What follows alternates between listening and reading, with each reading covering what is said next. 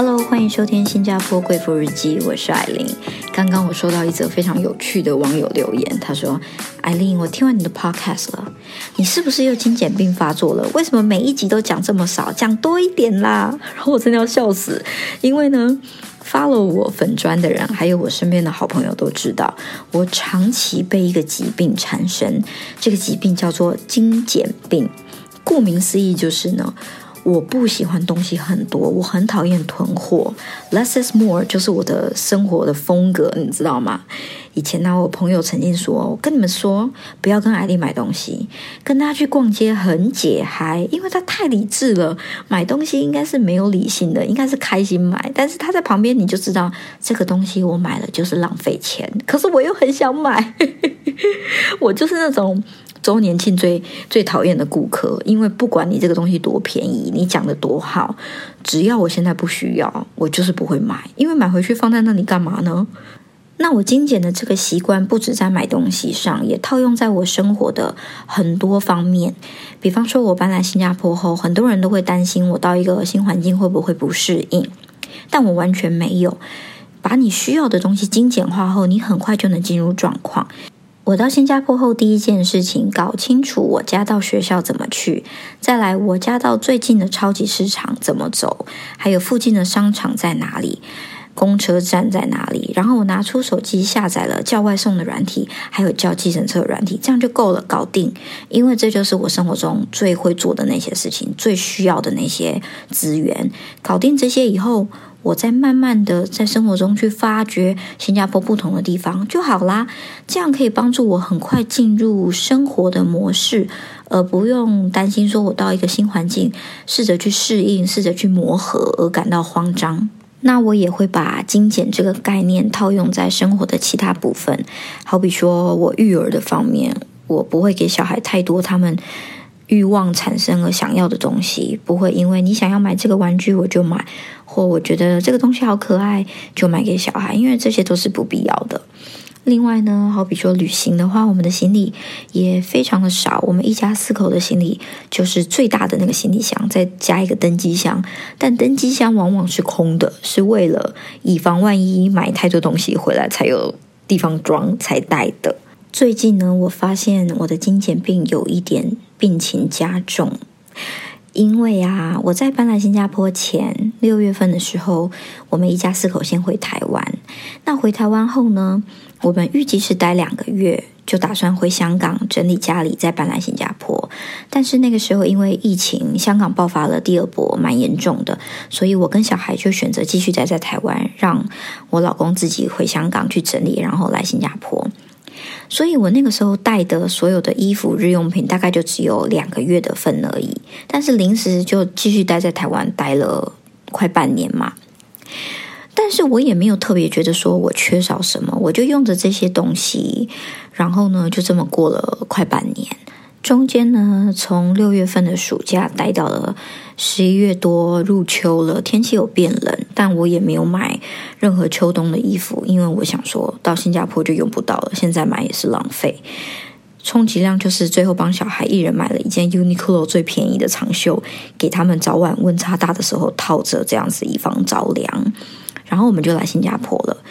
到新加坡后呢，我就在 unpack 我的衣服，我的衣服大概就只有两箱半。其中半箱是冬天的衣服，我就没有开放在旁边。打开那两箱衣服的时候，我就越拿越阿杂，越拿火越大，因为我发现我的东西怎么这么多啊？其实两箱衣服。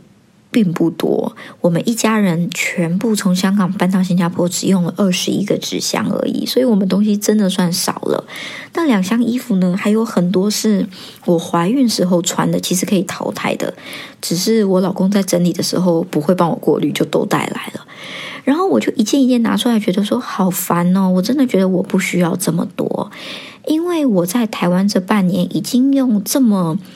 少的数量的衣服才五六套，就这么过了半年，我觉得这样很舒服啊。我并没有哪里不好，我也不是什么 KOL，每天有活动要跑，我需要穿的很漂亮。我有时候带小孩没出门，就是那两套睡衣轮着换，所以我并不需要那么多的衣服。于是呢，我又回收了两大袋衣服，又再度断舍离，精简化我的衣橱。其实精简这个概念呐，不单单只是把东西变少，它也包含了很多像是不浪费、爱惜资源、节俭这些概念在里面。我觉得呢，现在科技发达，我们从四面八方接受到的资讯太多，刺激太大，导致我们的欲望变得很多、很无穷，想要的东西也很多。可是有时候你拥有了很多东西，你不见得很快乐，对吧？所以我才会觉得说，精简是一个很好的概念，它帮助你化繁为简，你就不会有那么多重担、这么多烦恼、这么多要顾虑的事情在身上，反而会变得很轻松。我开始发现自己呢有精简病啊，就开始发病，是大概二十五岁开始。你知道以前那种阿梅亚时代啊，就是十几二十岁还是梅亚的时候。那时候是不太了解自己要什么的，看东西都很表面，看一件衣服哦，好漂亮哦，就想买回家；喜欢一个人就觉得啊，一定要很浪漫，做很多举动才是爱我，然后有时候要撒狗血，吵个架再复合才是真感情的试验。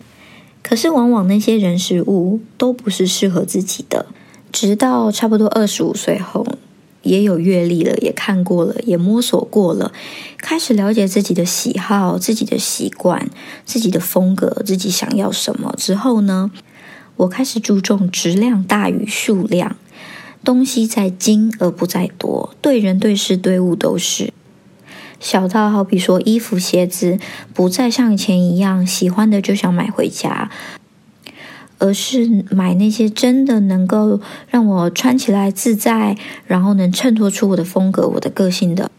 像朋友也是不再追求一大群可以去狂欢的朋友，而是那种当你需要的时候，不说一句就愿意陪伴你、倾听你、帮助你。即使久久不联络、不见面，再聊起来还是一样契合，还是一样有东西聊不完的朋友。对于爱人也是不再追求那种轰轰烈烈的感情才是真感情，更多的是想要在生活中又像爱人般甜蜜，又能像哥们一样打屁聊天的这种互动模式。但说到这里呢，并不是说我什么东西都少的可怜，毕竟我不是圣人，我只是个凡人。对于我非常喜爱的事物呢，我还是忍不住的想要多买几个。好比说包包，但是我在买之前呢，依旧会评估这个东西值不值得、实不实用、适不适合我，而不是一味的追求流行我就买。我的东西买来就是一定要用的，而且是要真正的用它，不是小心翼翼的抱在怀里的使用，而是真的会丢在地上用的那种。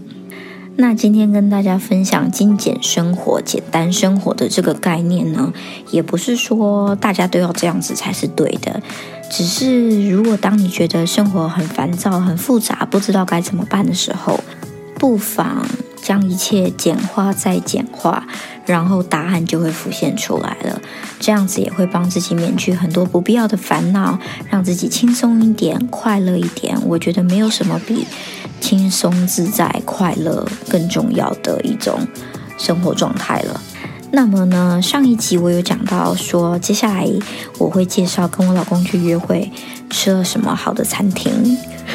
今天我们才刚去约会呢，然后他也在跟我说。你要看一下这些食物，到时候你要用讲的把它讲出来哦。赶快拿美女过来照一下，回去研究一下这些食材，